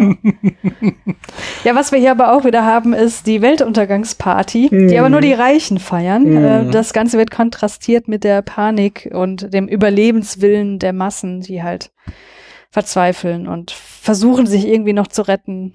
Genau. Ich fand es ja auch wieder Zeugnis dafür, dass der Film nicht so richtig gut ist, weil wir das Motiv gleich zweimal hatten, was auch Mhm. so zusammenstöckelt wurde. Das erste Mal wurde so eine Party gefeiert, als der Komet zum ersten Mal sichtbar ist mit dem bloßen Auge, wo sie diese Party feiern und dann irgendwie schockiert sind, dass man den Kometen sieht. Also, also viele Sachen sind sehr inkonsistent in dem Film und dann, als dann der Einschlag bevorsteht, da ist dann nochmal so eine richtige Orgie von den Reichen, wo man auch, äh, was im hab ich dir gegenüber schon erwähnt, in jeder Rezension sieht man immer so ein Still, weil man tatsächlich 1931 eine barbusige Frau äh, sieht im Hintergrund auf dieser Party. Aber da braucht man schon eine Lupe, um das wirklich zu erkennen. Ja, ich bin mir nicht ganz sicher, ob das in dieser Version rausgeschnitten wurde, eine Mhm. größere Aufnahme, oder ob die Bilder, die ich davon in den Artikeln gesehen habe, so reingezoomt waren, wobei die Qualität höher war. Also sah nicht so aus, als wäre es reingezoomt. Das Ja. ist aber auch nicht so, so, so ungewöhnlich. Ich weiß, in äh, Baron Münchhausen von Erich Kästner auch ein bisschen später, also, also ich weiß das schon während des Nazi Zeit, ähm, weil den hat Kästner schon äh, unter Pseudonym geschrieben. Da tauchen auch nackte Frauen auf. Also Mhm. es war einfach Europa in den 20er, 30er Jahren, da waren die ein bisschen wilder drauf als die Amerikaner. Ja. Ja, aber gut, äh, dass das eine Orgie darstellen soll, das sieht man auch so. Also Frauen räkeln sich und Männer saufen und es, Körper, die übereinander gestapelt sind. Und ja, ja, ja. Äh, wir haben hier auch wieder das Motiv äh, des Aktienmarkts und der Krisenprofiteure. Wir haben auch mehr als acht, äh, acht Aktien im Gegensatz zum letzten Mal. Ja. Äh, und eben Schomburg, ähm, der hier der große Krisenprofiteur ist. Mhm. Was wir hier auch wieder haben, ist so dieser Kontrast zwischen dem kollektiven Los der Menschheit und die individuellen Schicksale. Mhm. Wobei ich finde, dass, ich weiß nicht, wie es dir ging, ich nehme an, es ging dir ähnlich wie mir, dass so Empathie für deren Schicksal nicht so richtig aufkam. Also klar, wir haben hier diese Riege an ProtagonistInnen, die irgendwie eine Rolle spielen und die auch ihre persönlichen Querelen haben, die sie während dieser Untergangszeit außen, also ausfechten. Aber dass man irgendwie das Gefühl hat, so durch die erfahre ich jetzt, was es heißt, wie man damit umgeht, dass die Welt untergeht, das hatte ich halt null. Hm. Was ihr da gerade gehört habt, war übrigens kein Komet, der auf uns zurast, sondern ein Flugzeug, was kurz vor Ende der oder Beginn der Nachtflugverbot nochmal über unser Haus fliegt. Vielleicht hat es auch Phonic aber auch rausgefiltert. Wo du das gerade sagtest, ganz am Anfang sagte ich ja so, äh, ich fand so diesen Disconnect zwischen der ersten und der zweiten Hälfte das vielleicht das Schlechteste, aber andererseits eben auch, was du gerade sagst, so dieses, diese vollkommene Diskrepanz an Charakterentwicklung. Also mhm. über die Frauenrolle reden wir gleich noch, aber äh, die, die ist, glaube ich, äh, ein Opfer des schlechten Schnitts, weil die hat ja alle fünf Minuten eine andere Meinung. Äh, aber auch, also beide Männerrollen, aber auch der Bösewicht, die sind so, die sind einfach nur da, weißt du, die haben keine Charakterbögen, die haben, ich sehe da nicht, wie sie irgendwie bei Punkt A anfangen und zu Punkt B gelangen, mhm. sondern das ist alles so vollkommen inkonsistent und einfach nur so hingerotzt. Das hat mich auch sehr, sehr gestört. Und das trägt, glaube ich, dazu bei, dass die dann einfach vollkommen egal sind. So, weil, warum soll ich mit denen mitfiebern, wenn die mir nie irgendwie nahegebracht werden, was die bewegt? So. Mhm.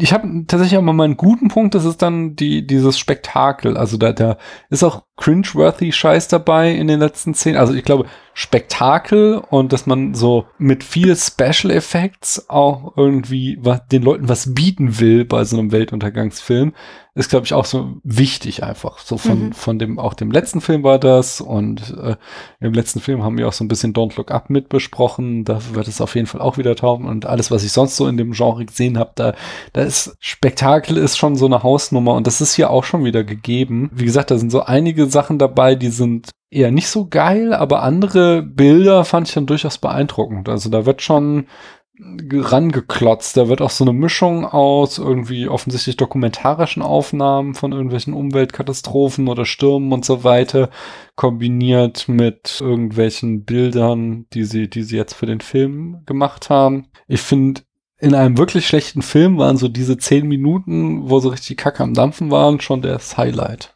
Hm. Ja, durchaus. Dem, da würde ich mitgehen. Mhm. Eine Sache ist mir noch aufgefallen, die ich nicht als Weltuntergangstrope bezeichnen würde, aber die mir einfach aufgefallen ist, weil sie in einem anderen Film, den wir hier definitiv besprechen werden, weil darauf werde ich dich festnageln, auch wiedersehen. Und zwar. Äh, ich weiß welcher Film. Es ist hier Melancholia. Genau, genau. Also wir haben ja hier zwei Brüder. Einer der, ja, den, den man als depressiv bezeichnen könnte. Mit Blähung. Genau. Und der andere äh, gesund und aufgeklärt so und wie sich die eben dem drohenden Weltuntergang mm. gegenüber verhalten. Generell ist es eine Parallele zu Melancholia von Lars von Trier, aber ähm, ich würde sagen, dass damit hier in diesem Film nicht besonders viel gemacht wird, mm. weil ja gut, der eine ist halt irgendwann einfach weg so. Und äh, dem wird halt auch nur noch die Religiosität irgendwie zugeschrieben. Ja. Also dass irgendwie sein Mental State, so dass er an der Welt verzweifelt, so ähm, was das mit ihm macht und dass er vielleicht, also wie das in Melancholia der Fall ist, dass er den Untergang der Welt auch willkommen heißt. Ja. Und der andere sich dann ähm, gegensätzlich dazu entwickelt, das hast du halt auch nicht drin, weil sich der andere halt einfach gar nicht entwickelt. So. Aber das fand ich ganz interessant. Ja. ja, es ist vielleicht so ein bisschen noch der Kontrast zwischen, ob ein guter oder ein schlechter Film sich dem Thema widmet. Ja. Ich habe auch noch einen letzten Punkt und das ist einfach dieses Motiv des äh, auf Hessisch Lebeget weiter, mhm. ähm, dass wir natürlich nicht mit dem kompletten Untergang der Menschheit enden können, sondern dass es am Ende noch so ein Motiv der Hoffnung geben muss. Irgendjemand muss ja die Geschichte erzählt haben, die wir hier sehen und das heißt, wir haben am Ende noch so zwei, drei Bilder davon, dass die Menschheit dann doch überlebt hat. Also einen Typen, der einen Acker mhm. pflügt. Ja. Was dann irgendwie das Bild ist dafür, dass das Leben weitergeht. Mhm.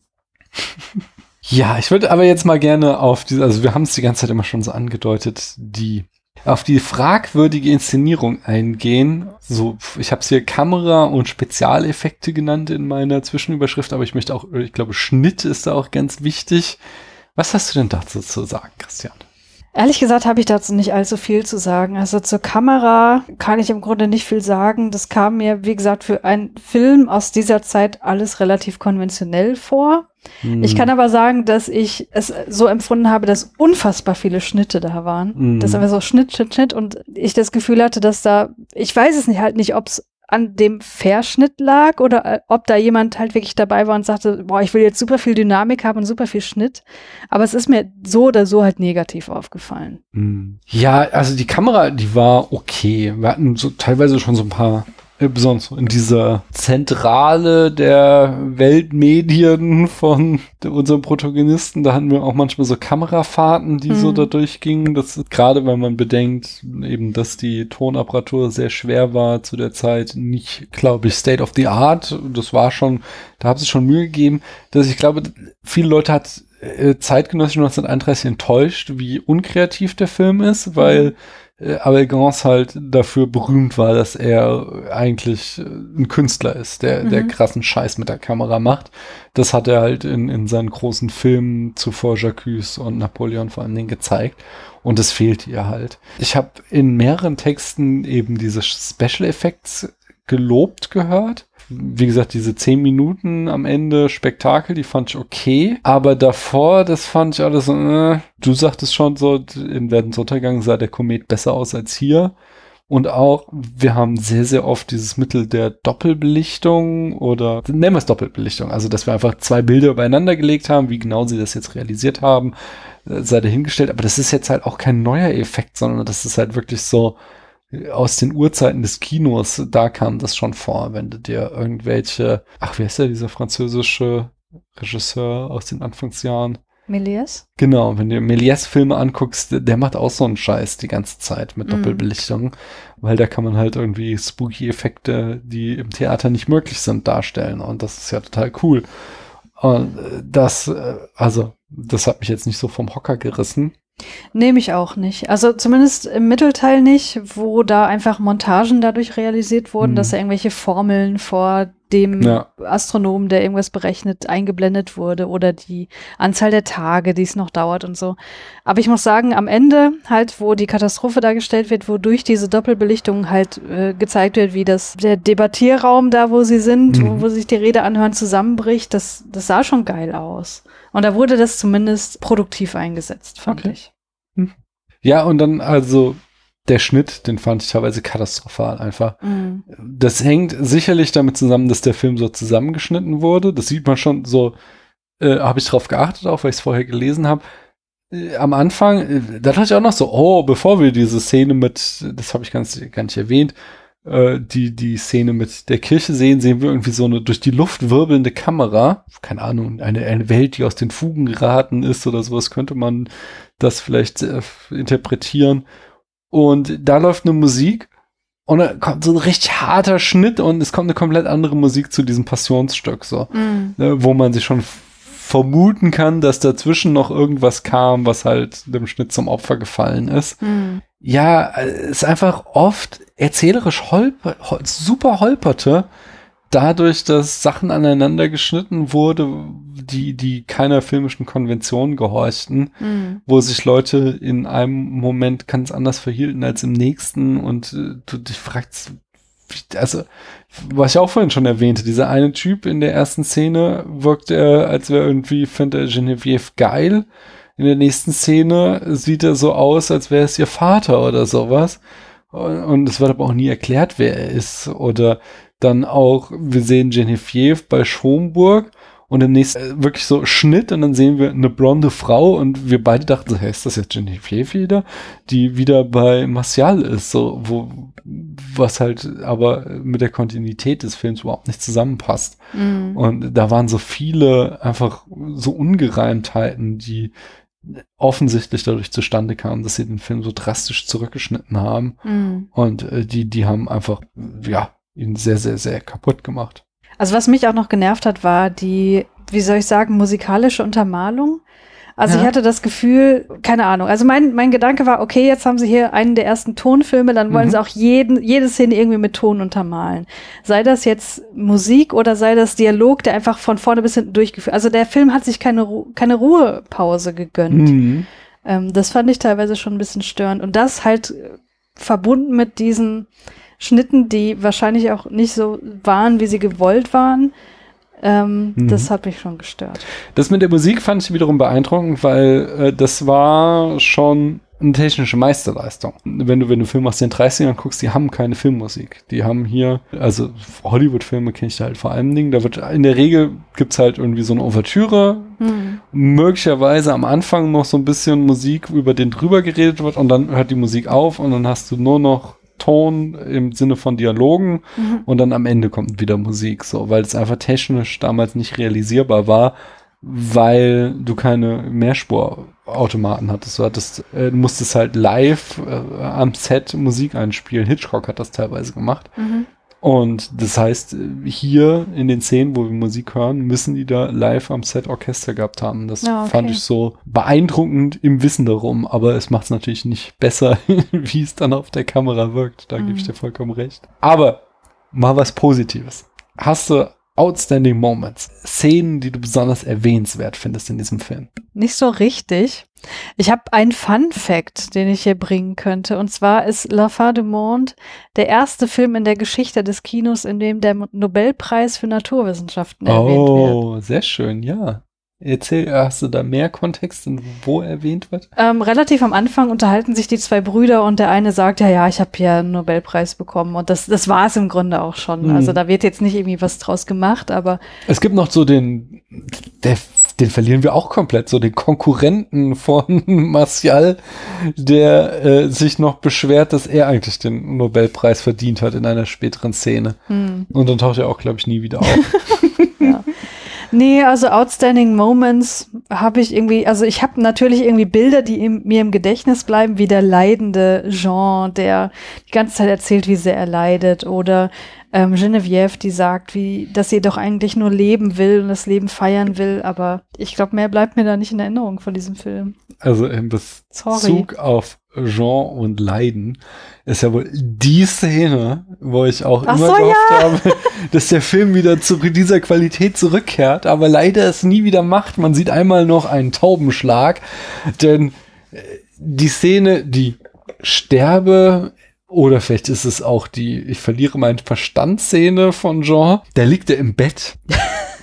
Und es ist echt schwer in Worte zu fassen, weil äh, sie hielten es für eine gute Idee, um seine Unschuld, sein, seine Reinheit zu symbolisieren, ganz viele Tauben im Zimmer zu platzieren, aber damit nicht genug. Sie haben halt eine Taube auf seine Brust gesetzt und es ist wirklich beeindruckend, wie vollkommen gleichgültig diese Taube ist, aufgrund der langen Dialogszene, die da zwischen Jean und seinem Bruder stattfinden, unterhalten sich und die Taube sitzt auf der Brust, läuft mal hin und her und ich, ich, ich war ein rieser, riesen Fan dieser Taube. Hm. Ich finde, diese Taube war der absolute Star des Films. Ich finde, in dem Film hätten mehr Tauben, die auf Menschen rumhocken und sich einen Scheiß um alles kümmern sollen, Ich war- sein müssen. Ich war sehr enttäuscht, dass die Taube nicht noch auf seinen Kopf geklettert ist.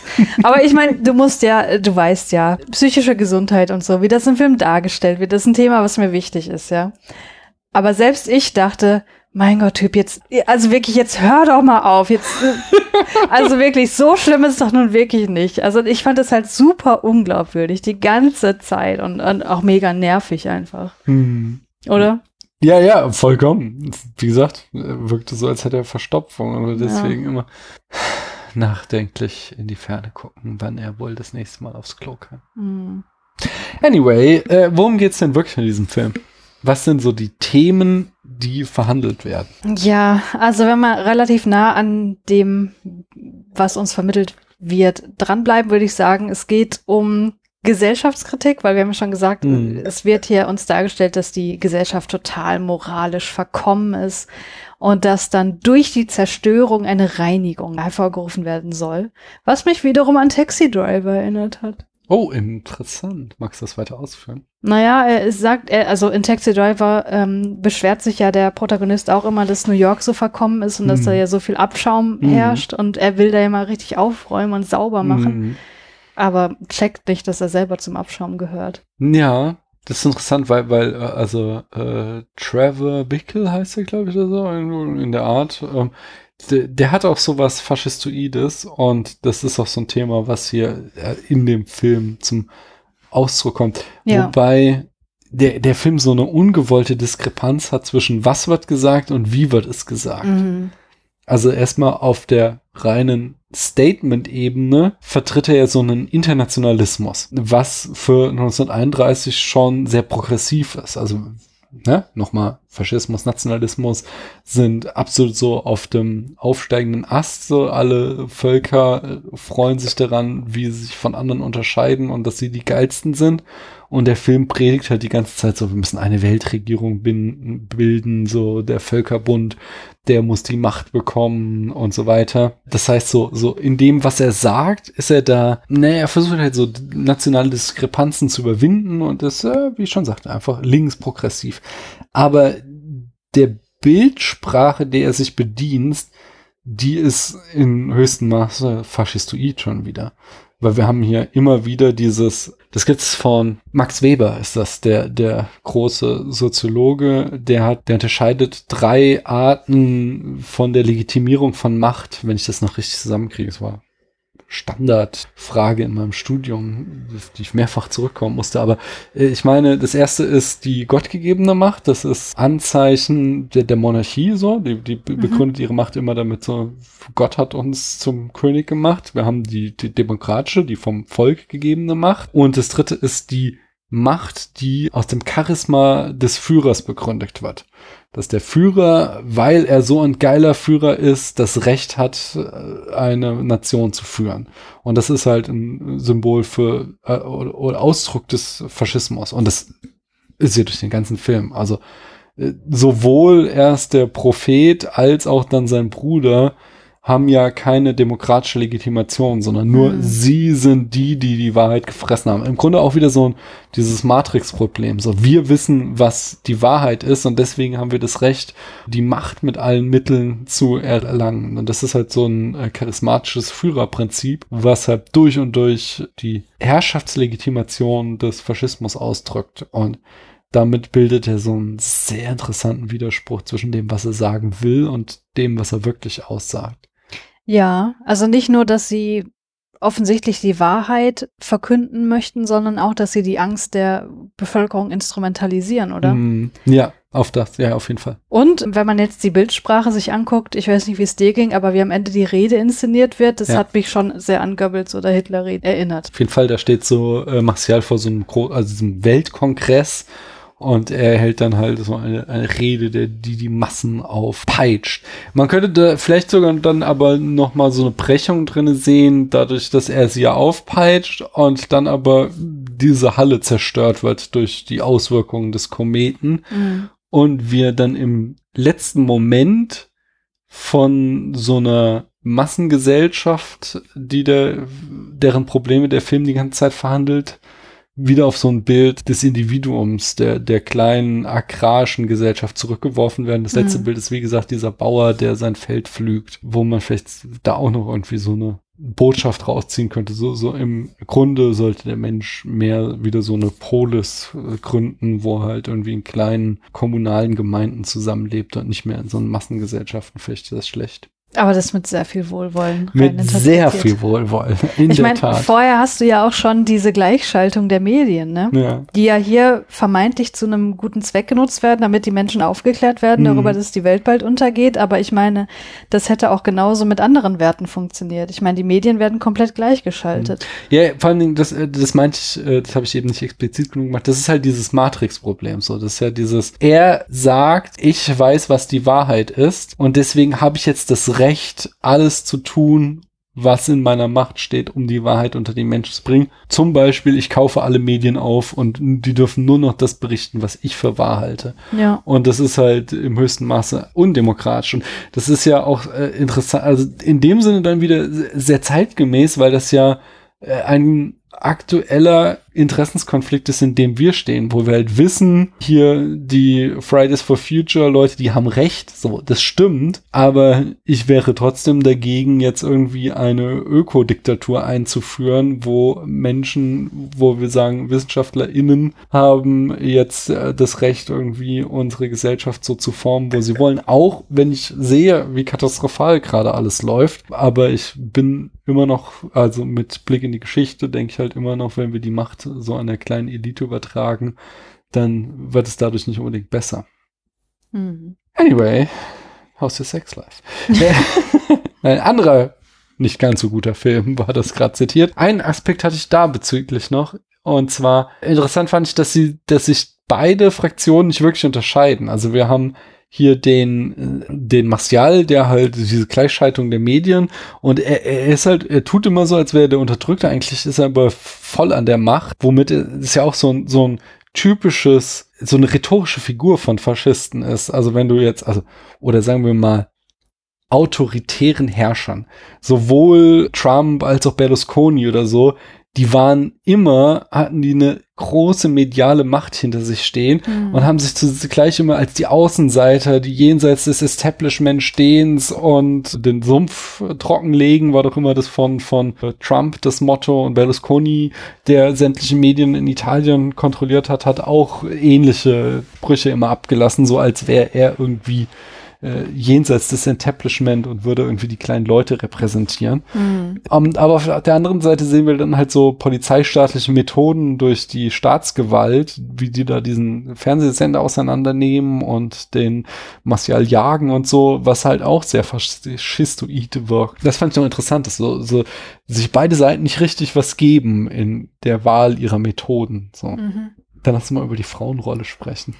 ja, die einzige, die, die, hier die wirklich einzige. existiert. Ja, und wie geht die so ab? Ja, die Genevieve äh, lernen wir am Anfang als Schauspielerin kennen und dann äh, ist sie eigentlich nur der Spielball von den Männern. Es wird ja auch gesagt, sie ist nur eine Frau, sie versteht das alles gar nicht, was oh, auf, auf der Welt vor sich geht. Aber ich muss sagen, dass ich mit ihrer Rolle schon am meisten mitfühlen könnte, weil sie hat ja so ein hedonistisches Weltbild. Ne? Sie okay. sagt ja, ich möchte einfach nur leben. So, das, ja, die Welt geht bald unter, also was bringt es noch? Lass uns doch einfach leben. Und das konnte ich sehr gut nachvollziehen, wie sie zu dieser Überzeugung kommt. Da muss ich jetzt mal sagen, da hast du aber sehr viel Wohlwollen reininterpretiert. Ich weiß, ich weiß. Wenn man das aber kontrastiert mit dem, was die ganzen Männer im Film so tun. Mhm. Was ist, dass sie sich einfach nur die ganze Zeit gegenseitig bekämpfen, was ja im Angesicht der Apokalypse jetzt auch nicht so geil ist oder produktiv ist, scheint sie ja schon verstanden zu haben, worum es im Angesicht des Endes äh, der Welt auch wirklich geht, nämlich das Leben zu feiern. Ja, aber leider kommt sie ja nicht dazu, da sie von den Männern instrumentalisiert wird. Sie soll ja da dem Martial helfen, seine frohe Botschaft zu verkünden und ist dann noch in diesem Showdown am Eiffelturm involviert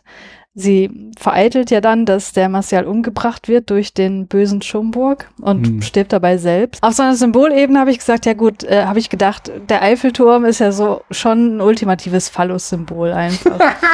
und dass sie ausgerechnet dort ihr Ende findet, aufgrund einer persönlichen Fehde zwischen Schomburg und Martial, den beiden Männern, zwischen denen sie ja auch steht, in Anführungsstrichen amorös, ja. ja. Kann man das Ganze auch so interpretieren, dass sie an der Männlichkeit scheitert? Und das fand ich dann irgendwie schon wieder eine geile Aussage. Also, ja, nach allem, was ich in der ersten Folge, die wir heute Abend aufgenommen haben, sag, gesagt habe, muss ich dir zustimmen. Das steckt da drinne. Ich bin mir nicht ganz sicher, ob das nicht rein zufällig da drin steckt. Ich, ehrlich gesagt glaube ich, dass das Zufall Weil ist. aus dieser Frauenrolle schreit in jeder Sekunde, die ich diesen Film gesehen habe, sie wurde von einem Mann geschrieben. Ja. Und sie war das erste Opfer des Schnitts und niemand hat sich dafür interessiert. So, mhm. weil, weil ist ja nur die Frau. Mhm. Wir haben, sie steht erst auf den Propheten Jean, ist unsterblich in ihm verliebt. Er sagt, oh, na, ich, ich, ich habe nur das Schicksal der Welt ist mir am Herzen, aber sie kann nicht von ihm lassen. Mhm um dann im nächsten Moment mit Schomburg was anzufangen, der sie vergewaltigt. Das Einzige, was daran stört, ist, dass jetzt die Familienehre ruiniert wurde, weil sie sich hat vergewaltigen lassen. Mhm. Das ist das Thema, was aufgegriffen wird. Daraufhin kehrt sie zurück zu Martial, dem sie jetzt, weil Jean das von ihr will, ewige Treue schwört, um im nächsten Moment wieder mit Schomburg was anzufangen, was so überhaupt nicht erklärt wird, wieso sie jetzt plötzlich wieder zu, also okay, wir haben so, so Token-Sätze, die dann fallen, wo man sagt, okay, sie ist jetzt irgendwie ihrem Hedonismus erlegen, aber sie, sie, sie ist so unglaublich flatterhaft, was halt einfach diesem, diesem Schnitt, diesem Verschnitt des Films, äh, glaube ich, zu schulden äh, zu schreiben ist. Hm. Und das wiederum einfach, weil niemand sich interessiert hat, so, die ist ja eh nicht interessant weiter. Deswegen Ja. können wir das mit der ja machen, dass die ständig ihre Meinung ändert. Ich meine, so wie sie eingeführt wird, ist ja das Einzige, was wir über sie erfahren, dass sie halt schön ist, ne? Hm. Und auch von Männern als schön empfunden Mhm. wird. Wo man sich jetzt auch wieder fragen kann, ja gut, wenn man, wenn ein Drehbuchschreiber so einen Satz in den Film reinschreibt, ist das eine Kritik daran oder sieht er das selber so? Und ja, du, du nix bei der zweiten. Nee, Ich Option. glaube, das war tatsächlich so. Auch das ist dann wieder so Kind seiner Zeit einfach. Ja. Tja, ja. Also ich glaube, man kann zu ihrer Rolle auf jeden Fall festhalten, dass dieser Film suggeriert, dass die Männer sich um den Lauf der Welt kümmern Hm, und die Frauen, die sind höchstens Beiwerk. hm. Ja, das ist auf jeden Fall so die Aussage des Films. Ich habe so diverse Kritikpunkte mir rausgeschrieben aus diversen Artikeln, die ich gelesen habe. Aber ich finde, das haben wir alles schon weitgehend, weitgehend abgehakt in dem, was wir bisher besprochen haben. Hast du da noch irgendwas, was du allgemein so als Kritik an dem Film formulieren würdest? Ich würde noch eine Sache erwähnen, weil ich die auch in mehreren Artikeln gelesen Mhm. habe, die dem Film eine antisemitische Bildsprache vorwerfen. Okay. Weil die Person des Schomburg, wie manche Medien gesagt haben, ich habe da einfach zu wenig Bewusstsein dafür, glaube ich, Mhm. die gesagt haben, ja, der ist schon eindeutig jüdisch gezeichnet. Das ist ja der Kapitalist, das ist der Böse dieses Films, der aus dem äh, Weltuntergang noch irgendwie Gewinn schlagen möchte. Das wage ich tatsächlich diesmal zu bezweifeln, weil ich habe es nicht ganz gelesen, aber ich habe einen wissenschaftlichen Text, den du auch mir dankenswerterweise besorgt hast, gelesen. Und ich habe vielleicht ein Drittel oder Viertel davon gelesen. Hm. Und also so ein geschichtswissenschaftlicher Text, der sich, äh, der sehr detailliert einfach die Rezeption, wie der Film, zumindest im Teil, den ich gelesen habe, ging es sehr detailliert darum, wie der Film damals ankam. Mhm. Und Abel Gance war selbst Jude Hm. und hat sich seinerseits harte antisemitische Kritik an dem Film ausgesetzt gesehen. Mhm. Also, dass äh, wirklich unverhohlen er beschimpft wurde, so, was fällt diesem scheiß Juden ein, so einen Dreck zu machen. Von Okay. daher würde ich das jetzt einfach, einfach mal so als Gegenthese in den Raum stellen, Mhm. dass ich nicht weiß, ob da wirklich der Schomburg ein jüdisches Klischee darstellt, wenn der Regisseur ein Jude ist, der neben der, also das ist ja so, du, kennen wir ja auch, so, du kannst ja, wenn du jetzt zum Beispiel die neue Star Trek Serie kritisierst, wo ich ja immer drunter leide, ich kritisiere neue Star Trek Serien aufgrund ihrer Drehbücher, aber du hast zugleich die ganzen Leute, die sie dann aufgrund ihrer Diversität kritisieren, Mhm. mit denen ich in keinster Weise in einen Topf geworfen werde. Und so ist das halt auch so. Es gab halt Leute, die diesen Film aufgrund seines wirklich schlechten Drehbuchs oder, oder halt seiner mangelhaften Schnitt und so kritisierten. Und dann gab es halt aber auch so eine richtig harte antisemitische Front, die den Film ähm, halt mit antisemitischer Schmähkritik ver, äh, überzogen, Hm. von äh, die sich dann so vermischten. Und ja, nur so das noch so als Ergänzung dazu. Mhm. Ich habe aber auch noch, ich habe so noch Nitpicking. Und zwar ein Punkt eigentlich nur noch, dass ich die Taube ja schon erwähnt habe, die ich aber als Höhepunkt des, erwähnen möchte. Wir sehen diese Orgie, was mal wirklich eine gute Party zu sein scheint. Also richtig, also da geht's mal ab. Da möchte ich auf dieser Party möchte ich gewesen sein. Ich weiß nicht, wie es dir geht, aber, aber Ja, durchaus. Ich glaube, man kann schlechtere Dinge am Ende der Welt wenn die machen. Welt geht. Und was passiert dann? Es kommt plötzlich eine Horde Mönche rein, die da einfach nur stehen und irgendwelche christlichen Lieder singen. Und dann sind sie alle so entsetzt darüber, was sie jetzt gerade gemacht haben. äh, und ich, also der, der Oberparty-Dude fällt dann sogar in Ohnmacht irgendwie, weil er so, so fertig ist, weil ihm in dem Moment bewusst wurde, welche Sünde er begangen hat. Und einerseits verwundert es mich, wo sie plötzlich diese Horde Mönche aufgetrieben haben, die da diese Party unterbrechen. Und zweitens fand ich die Party halt wesentlich besser als dann irgendwie da ähm, dieser christliche Gesang. Sorry, aber Ja, absolut. Aber ich muss sagen, dass dennoch auch wenn diese Szene hier im Film existiert, dass ich diesen Film nicht so konservativ finde wie äh, hier Werdensuntergang. Das stimmt. Der hat ja dann, ich glaube, weil der Exzess ja einfach auch größer ist. Und wir, uns fehlte dieses Schwesternpaar aus Werdensuntergang, wo wir immer diesen Kontrast hatten. Ja. Das ist die verruchte Schwester und hier ist die gute. Genau, genau. Ja, ich habe noch, auch noch einen Fun Fact, einen Easter Egg. Auf dieser Orgie sehen wir das Filmdebüt eines elektronischen Musikinstruments und zwar Ondes Martenot.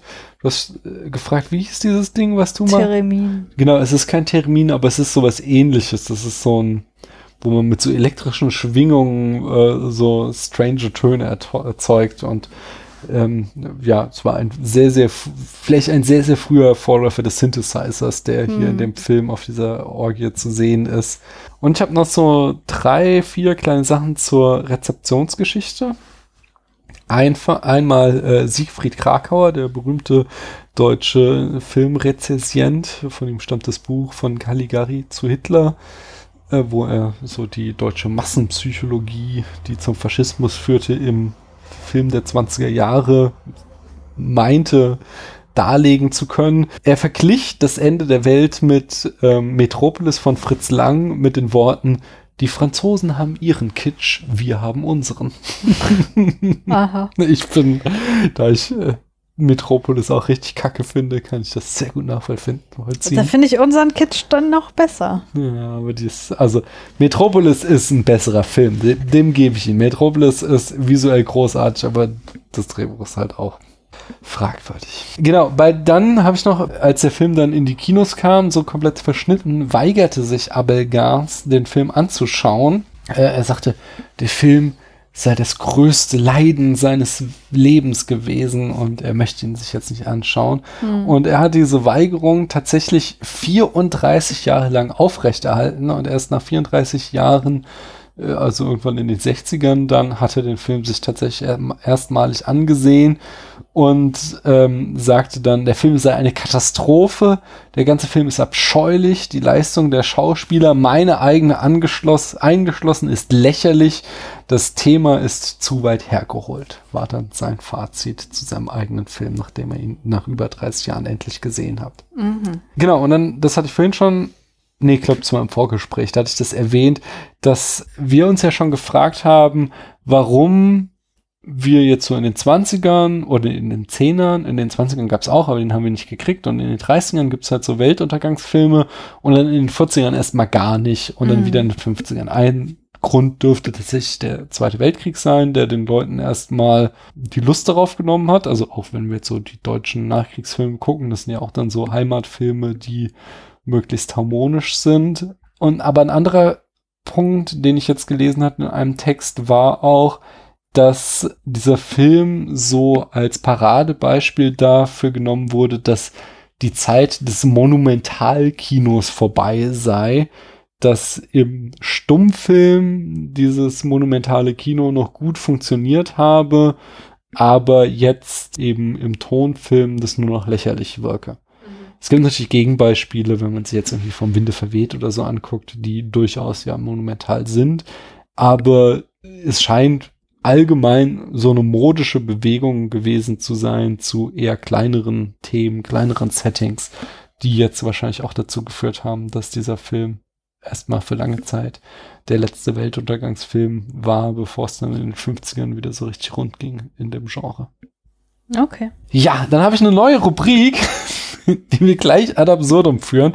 Das habe ich auch in einem Text, den ich neulich gelesen habe, gefunden und fand ich so geil, dass ich gleich übernehmen wollte. Nämlich bevor wir jetzt gleich zu unserem Fazit kommen, habe ich die Rubrik, dass wir nochmal drei bessere und drei schlechtere Filme des Genres nehmen. Und die Frage ist halt, findest du, Christiane, drei schlechtere Filme als diesen Film? Nein. Findest du zwei schlechtere Filme Ich als finde diesen keinen Film? einzigen. Okay, dann sag uns doch bitte drei bessere Filme. Du hast ja gesagt, des gleichen Genres. Und da habe ich dich gefragt, was meinst du denn mit Genre? Meinst du Weltuntergangsfilm oder meinst du Weltuntergangsfilm, wo der Weltuntergang durch einen Asteroiden geschieht? Und äh, da hast du gesagt, kann, kann ich mir aussuchen und ich würde mich tatsächlich für Letzteres entscheiden, weil sonst würde ich hier im Zweifel immer die gleichen nennen. Ja. Ich würde sagen, besser sind Armageddon, Don't Look Up und Das letzte Gericht, also Werdensuntergang. Im Grunde ist jeder Film, der sich mit dieser mit diesem Topos beschäftigt, besser als. Melancholia ist dann, weil es kein Asteroid, sondern ein anderer Planet Das ist ein Planet, ja, ja. Okay, Das okay. ist was anderes. I see. Den könnte ich natürlich auch nennen, aber Hm. ich will damit sagen, Don't Look Up fand ich ja schon scheiße und selbst der ist besser. Ja, lustigerweise habe ich, also nachdem du das mir so darlegtest, auch die Überlegung angestellt und bin auf genau die gleichen drei Filme gekommen. Wow. Wobei ich äh, sagen wollte, ich fand Armageddon richtig scheiße, aber Ja. besser als diesen hier. Ja, ja, Armageddon ist wirklich auch kein geiler Film, aber Und damit gehen wir gleich zur Bewertung Teil 2 über, Mhm. nämlich auf einer Skala von 1 bis 100 Punkte. Wie viele Punkte würdest du diesem Film denn geben? Ich habe ihm bei Letterboxd 1,5 Sterne Ja. gegeben, wobei das wirklich sehr wohlwollend Ja. war. Ich würde ihm 12 Punkte geben. Hm. Du warst vorhin so freundlich, nochmal die Spätfilmcharts aufzurufen und zu gucken, was steht denn da ganz unten? Und da steht im Augenblick das Debüt von Pedro Almodovar, Pepi, Lucy Bomb und der Rest der Bande, dem ich damals 20 Punkte gegeben habe. Und ich habe nur einen noch schlechter bewertet und nämlich die drei Haselnüsse für Aschenputtel mit 10 Punkten, wobei das war, wenn ihr die Folge anhört, damit habe ich mit Paula mich so ein bisschen gebettelt, weil sie ihm 90 Punkte gegeben habe und ich musste da ein Gegenprogramm machen, einfach, das, also, das ist keine 90 Punkte für allein diese ganzen fucking Reizszenen, ey. Anyway, Ich habe den nie gesehen, obwohl ich jetzt in den neuen Bundesländern lebe. hey, kannst du schon mal gucken, so schlimm ist er nicht. Nee, ich hasse solche Filme. Also, ich hasse Märchenfilme allgemein. Aber der hat eine feministische Agenda. Die läuft in Männerkleidern rum. Diese DDR-Filme, die sind, kannst du ja mit Becky, die hat doch da den Dezember mal ausgerufen. Nee, lass mal, lass mal stecken, bitte. Anyway, ich mache heute was, was ich noch nie im Spätfilm gemacht habe. Und das ist, ich gebe einem Film eine einstellige Wertung. Es ist keine Skala von 1 bis 10, es ist die Skala von 1 bis 100 Punkte. Und trotzdem kriegt er sieben Punkte. Boah, Daniel. Es ist, es ist einfach so, ich fächer das ja immer so auf. Da haben wir Dialoge, die sind richtig Müll. Ja. Bilder, 10 Minuten gut, 80 Minuten zum Kotzen. Ey. Wir, wir, wir, wir haben zwischendurch Nickerchen gemacht. Ich habe gesagt, Christian, ich kann es nicht mehr. Kannst du mal Pause machen und kommen wir mal ein Nickerchen und dann schauen wir weiter. Das stimmt. ja. Ist der Film zeitlos? Nein, er ist nicht zeitlos. Ist so, äh, so, da gibt es so diese paar Punkte.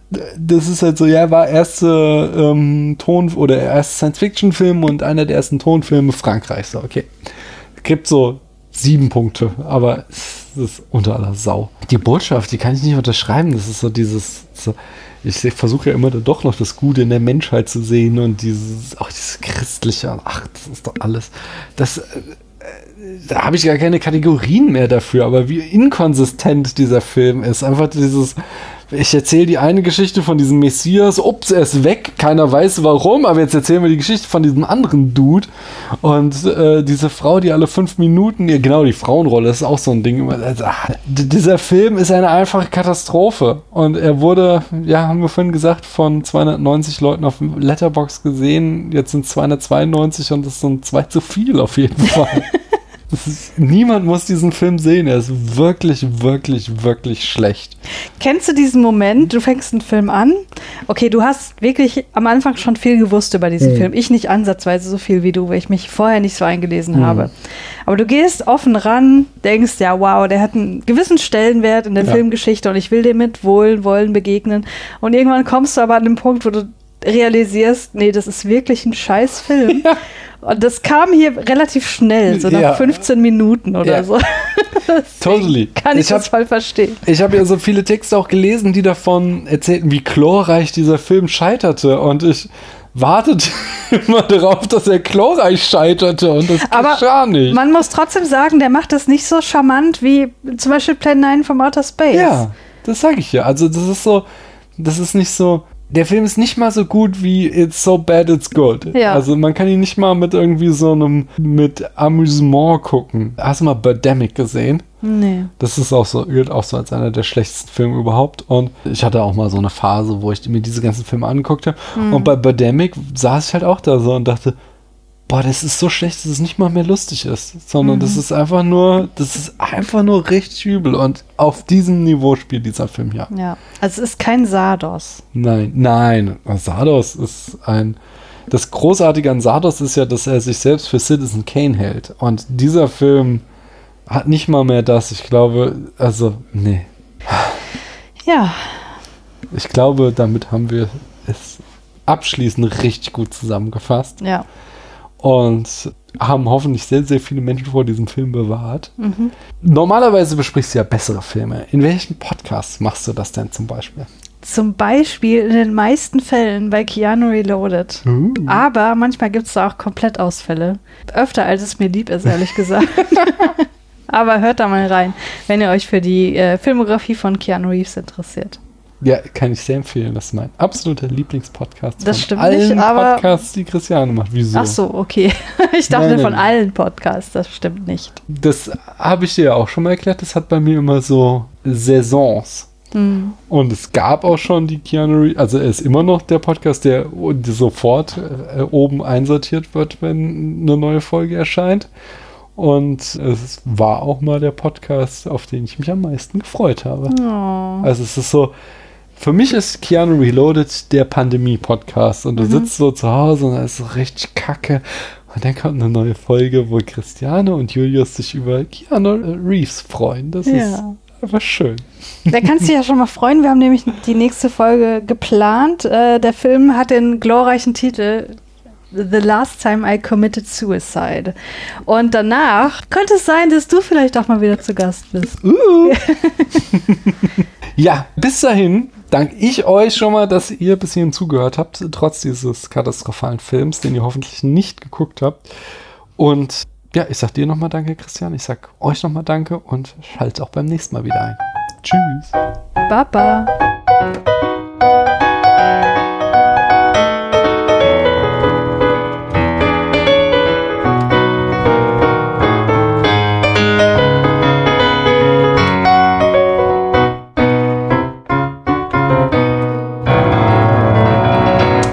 Bitte was? Das sagen doch die Österreicher immer. Die sagen Baba? Das ja. habe ich noch nie gehört und ich höre österreichische Podcasts. Die sagen das mit einer anderen Betonung, die, Die ich sagen kann. Vierti. Die Leute in Shops sagen, möchtest du Asakal? Und dann sagen sie Baba. Baba. Okay. Ihr merkt schon. Tschüss. Ciao mit Au. Schön mit Ö. Jetzt reicht's. Mit Eichts. Oh Gott.